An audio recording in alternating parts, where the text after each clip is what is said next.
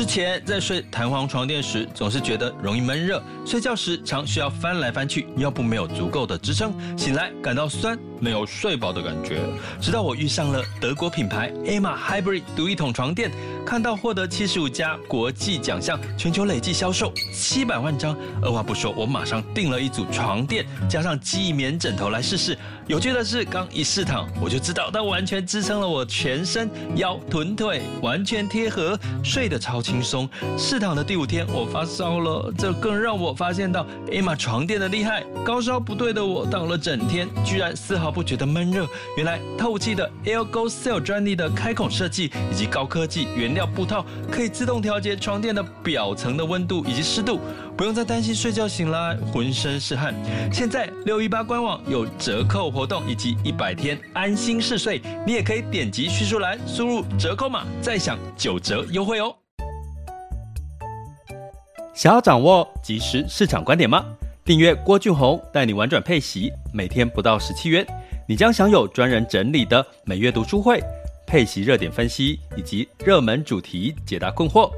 不论你想通过基金、ETF。美股或台股，打造你的现金流收入，我们都能为您提供支持。点选资讯栏的订阅连结，了解更多。让我陪你一起投资理财。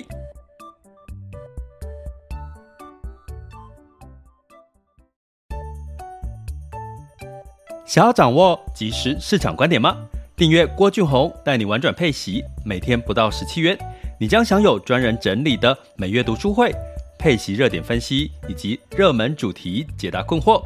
不论你想通过基金、ETF、美股或台股打造你的现金流收入，我们都能为您提供支持。点选资讯栏的订阅链接，了解更多。让我陪你一起投资理财。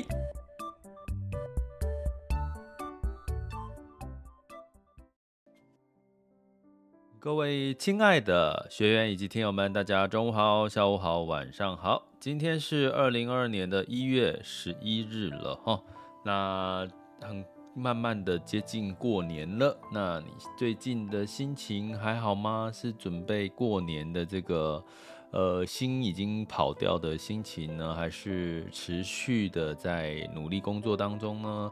那呃，其实我们努力工作的过程当中，其实有很多人的梦想应该是买个属于自己的房子哈。可能你现在有了，或者你现在看房，或者是你在这段时间这个疫情期间有买房哈，那都嗯有买房的应该都蛮蛮开心的，对不对？这段这个疫情这开始这段时间，那其实房价涨蛮多的哈。那嗯，基本上涨蛮多的过程当中，当然对我们一般老百姓来讲压力很大。我昨天其实中午去一个职场上面在做演讲的时候呢，呃，我问了一个问题哈，就是说，哎，你们觉得现在买房子房价这么贵哦，那你觉得你的压力是来自于这个头期款，哦，这笔金额准备的压力，还是来自于？每个月要缴房贷的这个利息的压力，哈，那诶，我居然从这个职场里面听到的是，他们压力比较大的是准备这个头期款。后来我想一想，哈，反正他们的压力不是在于房贷的这个每个月要还的房贷。我想想，这个职场的员工应该普遍赚钱都都算是有赚到钱的一个职职职场，哈。为什么呢？因为代表他们其实是有信心去缴这个每个月之后买了房子之后的房贷了。哈。所以呢，基本上，哎，后来想一想，这个职场应该是一个不错的公司，哈，就是赚钱的能力还不错，哈。因为他们比较担心的是这笔缴不出，呃，这个缴不出的第一笔投机款。那你呢？你如果真的要买房子，还没有买房子的，你现在觉得比较大的压力是在于这个？投期款的准备还是房价？那我今天呃不是房价，就是这个房贷的每个月要摊还的。那我今天也特别问了一下我朋友，他说他压力比较大的是呃住台北的哈，压力比较大是投期款哈。哦，他说现在投期款可能这个要一次的，现在投期款大概要是两成到三成左右的准备哦。那以台北的房价，那其实压力的确挺大的。可是我相信在这个，因为我朋友的赚钱能力也不差，所以他就不担心这个每个月要缴款的这个房贷。所以我发现，其实呃，你对于买房子的压力来自于哪里呢？应该是看，其实也跟你自己的赚钱能力有关系了哈。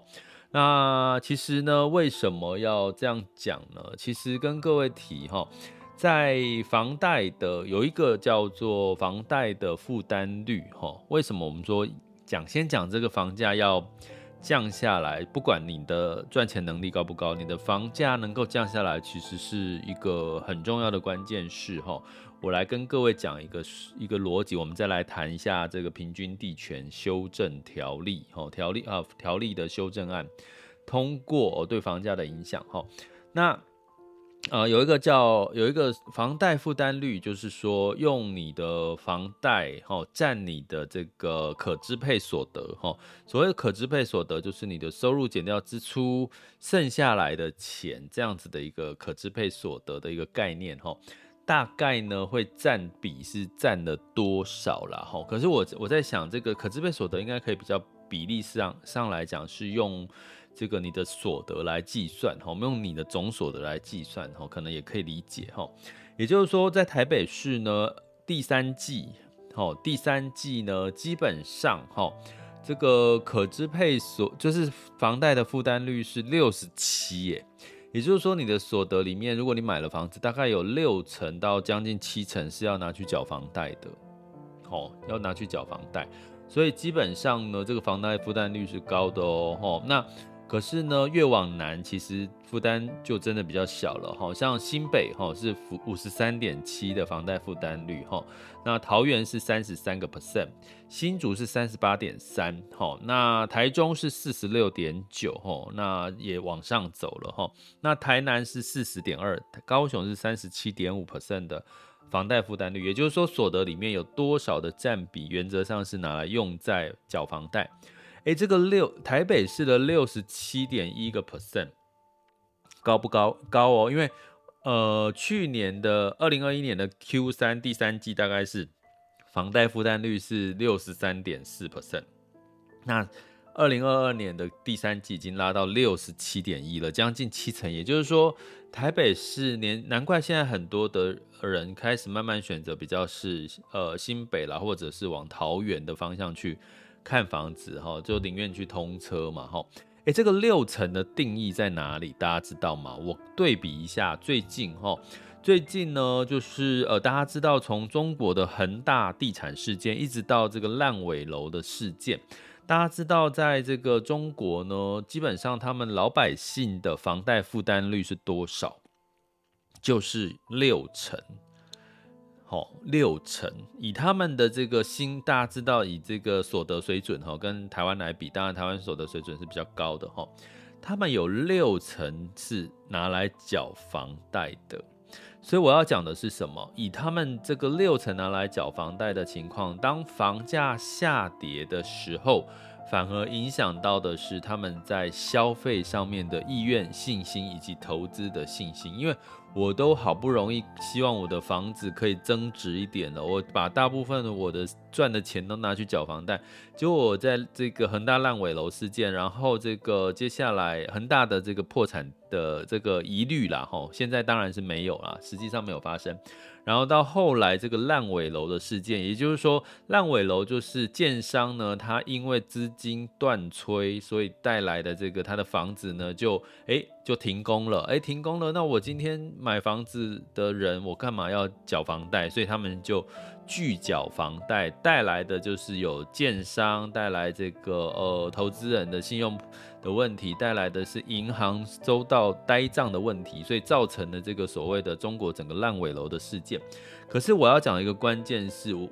这个里面有一个很大的因素，是因为老百姓有六成以上都拿去缴房贷了，这是中国全国的这个水准。好，那反反刚刚回来台台北市，你就知道这个六十七点一个 percent 的房贷负担率。是有多么的可怕，也就是说，哈，我最近我还我又我我想到，其实我前一阵子也跟一个跟一跟一个这个跟朋友就是在讨论一些这个事情，哈，然后我们聊到一件事情，就是说，哎，他如果好像有家庭哦，有小孩，他说啊，如果台湾在升息的话，他的房贷的压力就会很大了，几乎就要挪出他平常用的一些钱，再拿去缴房贷。台北市哦。所以呢，对台北市来讲，哈，其实这个房价高也不好，升息有可能让房价降下来。可是，对于老百姓来讲也很辛苦，因为他可能一升息，他马上每个月要缴的房贷就突然之间就就又往上走了，哈。所以呢，很这个这个数据，我觉得要让大家知道一下，如果你现在买房子比较合理是多少，房贷负担率是多少？根据这个数据来讲，你的房贷负担率就是在你的所得的三成呐、三成是合理的，压力不大，然后又可以就是呃不会影响你的生活品质哈。可是呢，在台北、新北市都接近了，呃，新北市是五成三哦，五成三，台北是六成七，其实连台中市也增到四成六了哈。那呃，所以里面最低的反而是新竹市跟桃园市哈，所以你可以理解的是，很多台北市的人可能跑去呃选择去呃桃园市买房子，然后通车，因为桃园通车不管是高铁或者是火车，火车大概十十几分钟、十五分钟就到台北了嘛，从桃园火车站哦，所以呢。这个哦，就是要让大家讲，现在这个台北居民是辛苦的。其实我觉得中南部的居民反而是比较幸福的一件事情，因为他们的这个房贷负担率反，虽然这个中南部赚的钱可能没有像台北的所得那么高，可是他的这从房价的这个状况哈。负担率来看，其实它不见得生活的压力大跟辛苦的哦。吼，好，那所以呢，房价其实是真的是很高，尤其是这个近这一两年来看，吼。但是呢，所以平均地权条例修正案到底修正了什么呢？我们就稍微来这个简单的来聊一下这件事情，哈。那平均地权修正案呢，其实最主要呢有几个重点，哈，其实。它的重点就是，呃，跟预售屋其实比较有关系。呃，过去其实我的确有听到台南的一些例子，哈，比较多预售屋的这个红单转让，哈，什么就红单转让的过程，就是说我只是下预售屋嘛，大家我先预定，我预定不是就是签约合约了，我只是预订单，哦。我预售屋的预订单，那一般俗称就叫红单吼。那红单呢，就是他没有确，他其实不见得要想要买这个预售屋，可是他就是这个预定了，有了这个红单，他就把这个红单拿去转卖给别人吼。那转卖给别人，可能你本来是这个预定红单呢，可能是其实差不多一百万的价值，然后他就卖给转卖给别人，卖个两百万，你中间就赚了一百万的一个价差吼。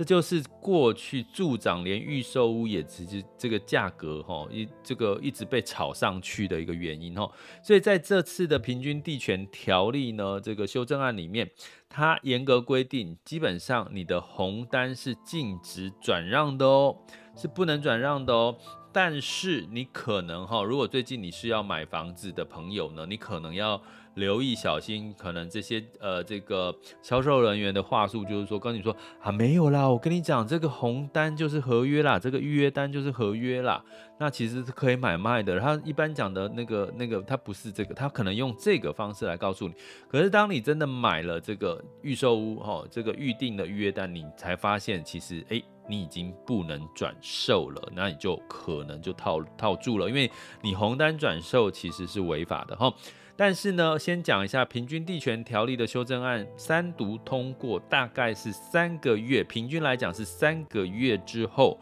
会正式落地，吼，正式的实施。所以基本上呢，这三个月就会有什么，可能还是会有一些逃命潮，吼，就赶快的降价啦，去想要赶快把这些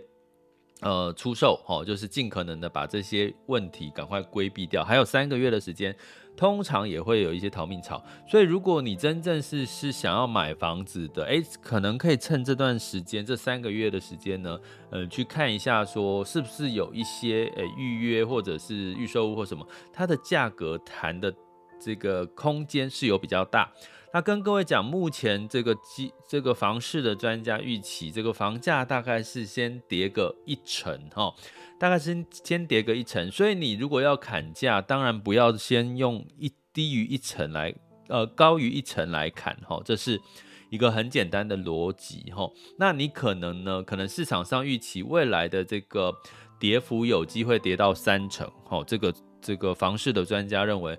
跌一成，现在是大概跌一成，那。有机会叠三成的几率是可能是有的，那你就用三成打三七折的价格去谈。如果你是真的想要买房的人，你真的是要买房自住，你不是拿来炒的人，你现在可能用七成的价格去。去谈哈，去跟人家谈，因为现在是比较偏向于买方市场，不是卖方市场了哈。因为这个相关的后续的打房的条件，哈，刚刚包含这个所谓的三读通过的平均地权条例的修正案的通过，哈。那另外呢，呃，这是一个，就是预售屋禁止转让，哈。那第二个，哈，既然说政府没有人可以去查谁到底哪些销售人员、哪些建商在做这个。炒房价的这件事情，哎，拜托我，今天政府哪有那么多人跑去那个现场，假装我是这个买客投资人呢？去去这个呃有房价的这个问这个需求哈，那所以呢，他就寄出了这个修正案，里面提到说，哎，检举奖金哈，检举奖金。好，讲到这里的同时，我们同时在这个 Mister Bus 直播呢。呃，有人举手哈，那建议大家可以在稍后哈，等我这个主题讲完哈，避免中断之后，因为不知道你会问什么问题，中断之后没有把办法把整个这个论述讲完哈，那可能会听的人会有点，因为这个是有语音而已哈，可以稍后一点点哈，大概什么时候呢？大概再过个十十分钟之后了哈，再来举手哈。好，那基本上第二个检举奖金的制度的部分呢，呃，这个。他把罚款，如果你去检举，吼，最高的检举罚款是五千万元哦，五千万元当然是有效果啦，一户或者是一个案，然后那基本上呢，而且会把你罚款的一定比例呢是拨给检举人，你会有检举奖金哦，所以如果你真的有听到一些不法炒作不动产的人，不要客气。啊，千万呢，赶快去这个，去这个内政部呢去做一个检举哈。那也许的真的罚款是一一百万到五千万，你还可以从中抽取这个罚款的奖金。我觉得要啦，就像我最讨厌黄牛嘛，我们去买演唱会的票都被都被黄牛买走了，然后把价格炒高啊。房子是拿来住的，又不是拿来炒的。那些被炒的人真的是要。要给他那个叉叉叉啦，吼，所以基本上呢，基本上就是检举一下，其实没有不好，哈，所以有检举奖金的制度，哈，这是另外一个修正案的一个重点。那第三个重点就是限制这个司法人的炒作，哈，什么叫司法人？就是一些民营的企业啦，哈，法人有分为司法人跟公法人，公法人就是像国家法人这些的这个公。公家机关的这些法人的单位，哈，那司法人就是公司法啦、民法所这个规范的这些所谓的民间的法人机构。那基本上呢，过去法人机构、民间法人机构很喜欢买房啊，那些高房价、高单价的这个豪宅，诶，一般人可能买不起啊，那。这些呃，这个高资产的人呢，或者是一些企业，他就是用公司的名义，哈，法人的名义呢，去买这些高单价的这个房子，哈，豪宅，哈。那诶，那现在这个平均地权条例一旦修正之后呢，他买房子要用许可哦。你公司哦，司法人要买房子，企业要买房子呢，你要跟内政部申请哦，申请许可才可以啊。怎么样可以许可呢？就是你除非你买的房子是参与都更的哦，这个这个违呃这个老房子，还有你是申请想要盖你企业用的员工宿舍，买来做员工宿舍。第三个。你买来是要做长期出出租的，比如说是呃商用不动产这样子的一个概念呢，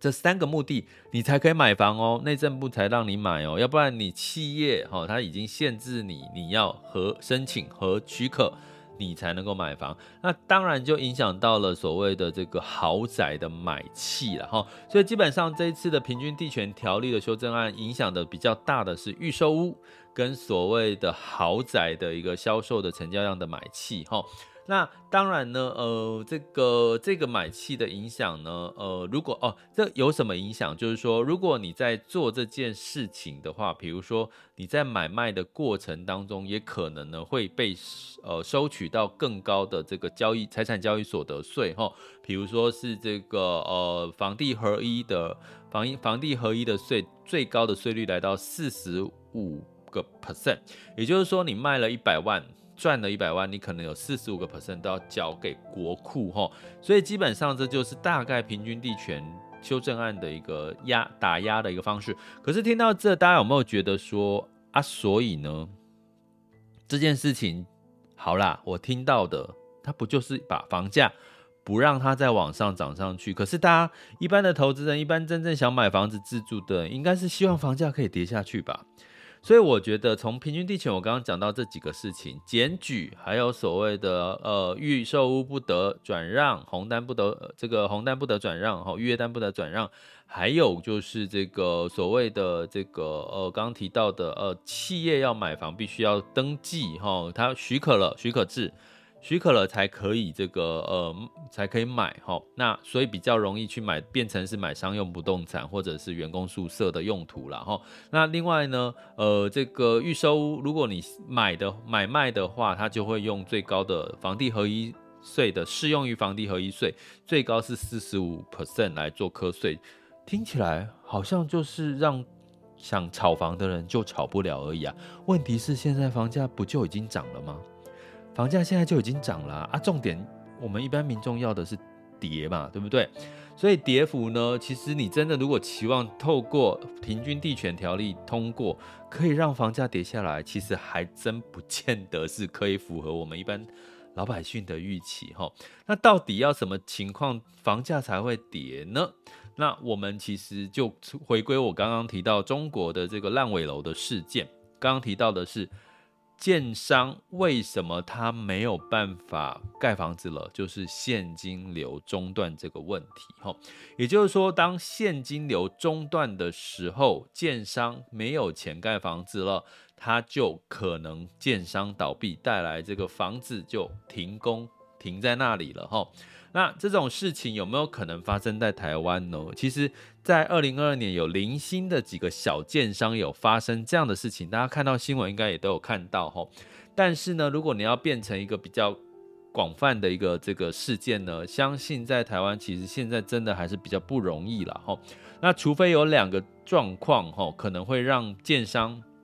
现金流断炊。或者是这个所谓的这个呃投资人呢，可能缴不出房贷，哈，就是炒房的投机客必须要急着要转手卖房，哈。这个条件是什么？第一个就是升息啦。如果我们接下来台湾还有升息，不过看起来应该升息也不开，也慢慢的接近尾声。一旦升息的过程当中呢，也会同时的提高这个建商的相关的这个建筑成本哈。那个这个成本的提高呢，当然就会造成它可能现金流断炊，因为现在的买气已经开始慢，已经在在往下滑了哈。现在的买气已经在往下滑的情况下。呃，一些小建商可能就撑不下去。如果再加上升息的，再再往上升息的话，那可能呢，就是建商就真的撑不下去了。然后可能必须要，呃，就赶快的急抛手啦，转现金啊。那它的谈，它的它这个溢价空间吼就会变高哦，溢价空间就会变高。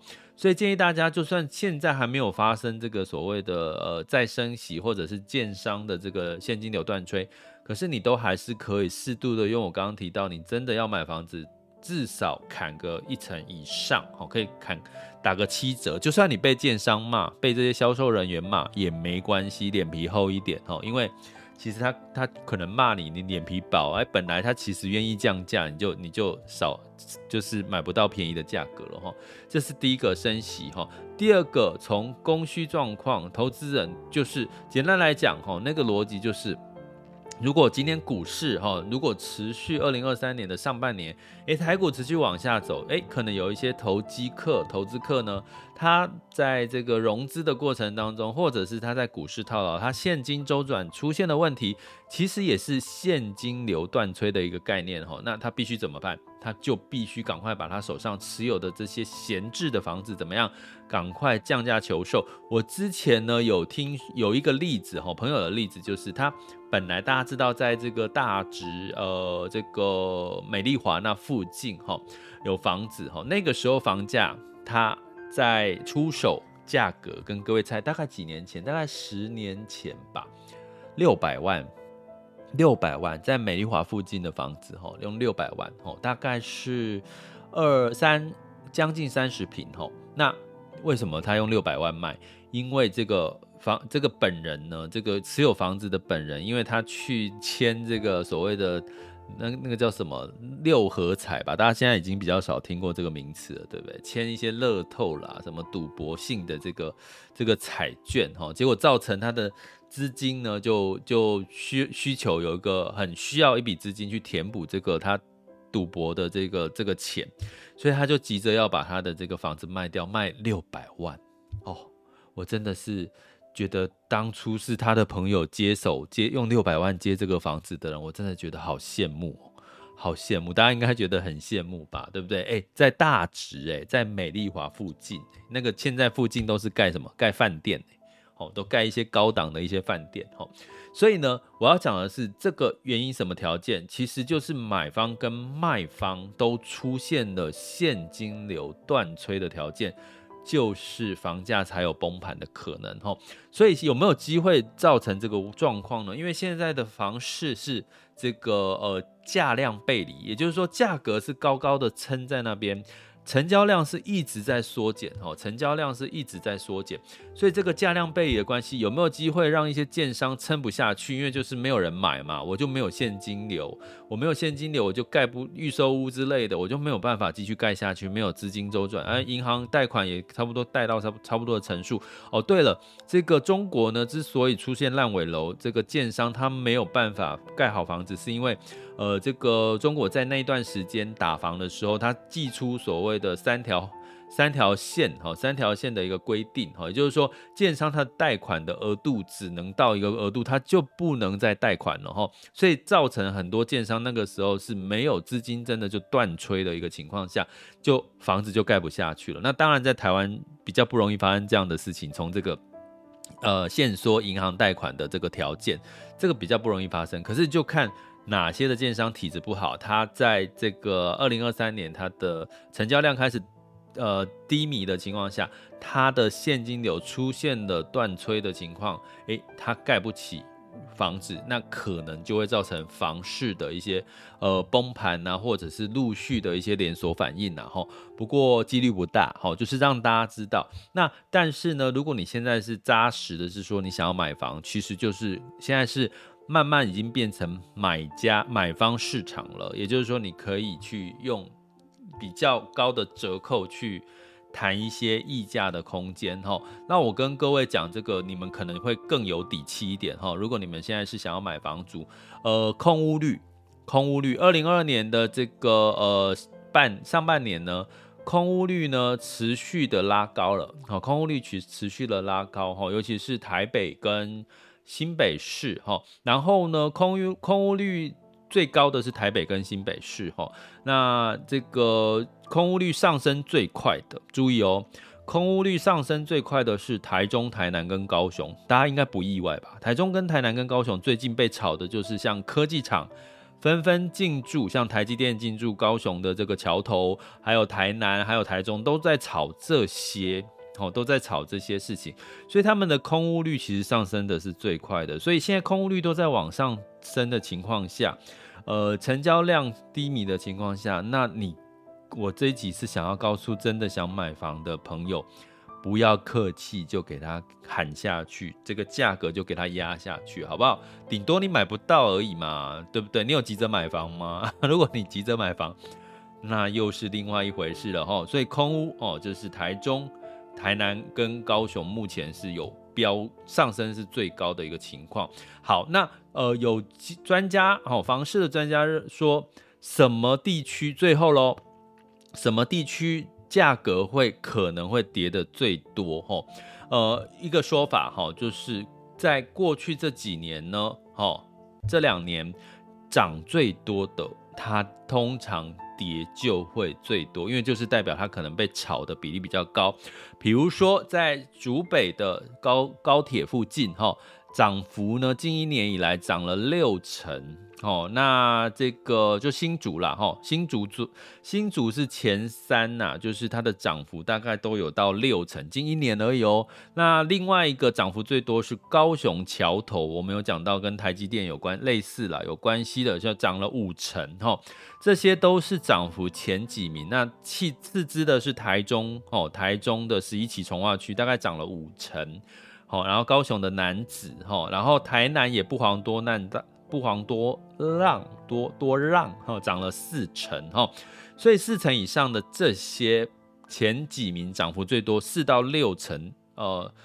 这个房市专家认为哈，它可能的跌幅也会是跌最多的了哈。所以如果你刚好有在这几区想要买房的话，你可能就可以狠狠的给它再砍一下，就是涨多的通常也是跌多的可能性会比较大，跟股市也很像了哈。所以以上的资讯，希望让大家更加的简单的了解《平均地权条例》修正案通过到底对我们一般人有什么样的帮助，或者有什么样的影响，以及对房市房价的一些简单的看法跟逻辑，提供给各位参考喽。这里是郭俊宏，带你玩转配息，给你及时操作观点，关注并订阅我，陪你一起投资理财。接下来进入到二零二二。呃，更正一下，接下来进入到二零二三年一月十一日周三的全球市场盘势轻松聊。好，那如果刚刚有有举手的，现在想要再举手发问，你可以举手，我可以空出这个时间给打给你了哈。那再补充一下哈，如果你真的我们。这个频道叫玩转配息，其实你透过配息，如果可以让你打造每个月、每一年有一个稳健甚至成长的现金流，其实你会发现买房就不是一件困难的事情或做不到的事情。因为如果你今天你的工作收入加上你的配息收入、现金流收入，诶，可以有机会是大概加起来是我刚刚讲房贷负担率是三成，将近三成，差不多合理的。一个三成的一个比例，其实你就是可以很没有压力的去缴这个房贷的意思嘛，哈。所以有时候其实呃，为什么要建议大家在二零接下来疫情过后后疫情时代，如何去打造自己的些这个被动收入、现金流收入，其实是可以帮助到你实现很多你的投资理财的目标。好，这个我刚刚想说要补充一下，在结尾的部分哈。好，那在现在时间是十二点三十分。在风险指标的部分，今日 VIX 恐慌指数是二十一点一四，恐慌指数是二十点六二，哈，那有稍微的降一点点，哈，十年期美债殖利率来到三点六零九五，好，所以这个呢，代表的是什么？代表整个市场这个似乎，然后仍然是在一个比较稳定的趋稳的状况。那在美股的部分，哈，这个联总会主席哈在周二的谈话似乎没有再持续的鹰派了，哦，所以让市场呢认为，诶，这个通膨好像慢慢有降下来了，哈，造成道琼 S&P 五百跟纳斯达克分别是反弹了零点五六、零点七跟一点零一个百分点，费城半导体也上涨了一点二九个百分点，哈，那呃，尤其之前跌多的像 Meta 啊，也是在有反弹的一个力道。那在欧股的部分呢？哦，这个欧洲也即将慢慢进入到所谓的升息的一个循环，吼，紧缩的循环。不过呢，欧股比跟美股比较不一样的地方是，欧洲过去我们曾经预警大家的能源危机似乎没有发生，吼。现在的天然气呢，价格持续大概已经降到了，跟各位讲，天然气的价格已经降到了疫情前的水准啊，不是疫情前啦。俄乌战争前的水准，俄乌战争前的水准哈，所以基本上天然气的危机似乎已经对欧洲的影响不大了哈，所以接下来还是要看回欧洲原本的基本面。欧洲不过慢慢的进入到升息的循环，也让欧洲开始出现了正利率了。过去大家知道欧洲听到欧洲就是跟负利率挂钩嘛哈，现在日本还是负利率，欧洲已经慢慢回到了正利率哈，所以呢你会看到近期欧洲是。这个呃小涨哈，涨多于跌哈，小涨小跌哈。泛欧六百是下跌零点五九 percent，德法英分别上下跌了零点一二、零点五五跟零点三九个百分点。不过呢，机构专家的预期呢，就算欧洲的慢慢的恢复了正利率呢，可是呃能源危机也开始缓解了，可是欧洲的整体的景气的成长还是比较弱的哈，所以这个呢，可能你可以预期它没有机会大跌，可是它也不见得会有。成他大好成长的一些机会了哈，那在雅股的部分哈，雅股的部分呢，在昨天这个呃台湾加权指数呢来到一万四千八了哈，那上涨了零点三四 percent，日经二五也上涨零点七八。那其中呢，在这个 A 股的创业板哦，创业板就有点像我们的这个呃美股美股的纳斯达克啦，哈，像这样这样子一个科技的一个一个角色哈，上反上涨了一点三八 percent 哈。那香港恒生跟科技是下跌了零点四一 percent 哈，这个是周二的一个情况。那在 A 股沪深两市呢，也成交量也稍微的下滑到七千五百多亿了哈。那这个上证呢是三千两百点，是它的这个压力点哈，所以我们持续看它近期有没有突破的机会。那台股的部分就是看周四明天下午两点这个台积电的法说会的情况。那市场预估呢，它第四季的确会交出一个比较弱的成绩单，可是呢，大部分的机构还是看好它哈，所以大家可以我们明天再来呃一起来呃，明天没有办法，因为我是中午哈。可能法说会之后，可能要到后天才能再来再来说说。哎，后天又周五了，哎，好快哦，后天又要周五了，哎，怎么日子过得那么快呀？好，大家真的要把握每一天，因为日子过得太快，你抓不住，那你就好好享受，享受当下。因为我真的觉得日子过得好快。好，我们来看，现在是十二点三十四分哈。台股目前台湾加权指数是下跌了五十点，来到一万四千七百五十二点四，下跌幅度零点三四 percent。台积电下跌了零点四一 percent 哈，那就是呃市场在等待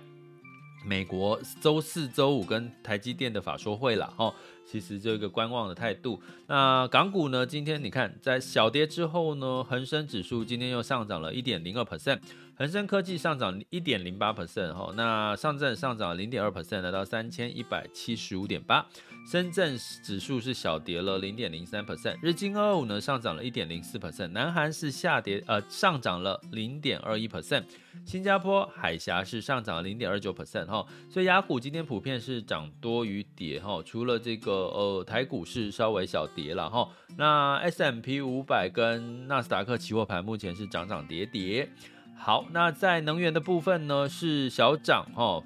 布兰特原油是上涨零点六 percent，来到八十点一美元每桶。哦，那市场认为说，哎，中国经济重启似乎慢慢会找到一些向上的一些呃这个油价的需求。哦，所以油价稍微小涨。哦，那金价呢是下跌了零点一 percent，到一千八百七十六点五美元每盎司。哈，当然因为美元稍微反弹也有一些关系。那汇市的部分，哦，就刚刚提到的，哈，大概汇率没有太大变动，只是有一个部分稍微走强，就是人民币，哈。美元指数来到一百零三点二七九四，美元兑换台币是三十点四三，好，那美元兑换人民币是六点七七七五，哈，美元兑换日元是一百三十二点二二，好，所以没有近期没有太大的一个变动，哈，所以接下来就是关注周四周五开始陆续的这些重量级的，像这个美国的金融股，还有台积电的这个相关的财报喽，好，那波动势必会加大，好，所以这段时间建议大家。呃，可以适度的，我觉得不见得要爆股过年哈。补充一下，我们因为录一集了哈，因为这个我们过年的时候刚好是这些大型科技股财报要公布的时候，我们过年的时候大型科技股财报要公布，所以不见得要爆股过年哈。我讲讲的是卫星资产，好吗？这里是郭俊宏，带你玩转配息，给你及时操作观点，关注并订阅我，陪你一起投资理财，我们下集见。拜拜。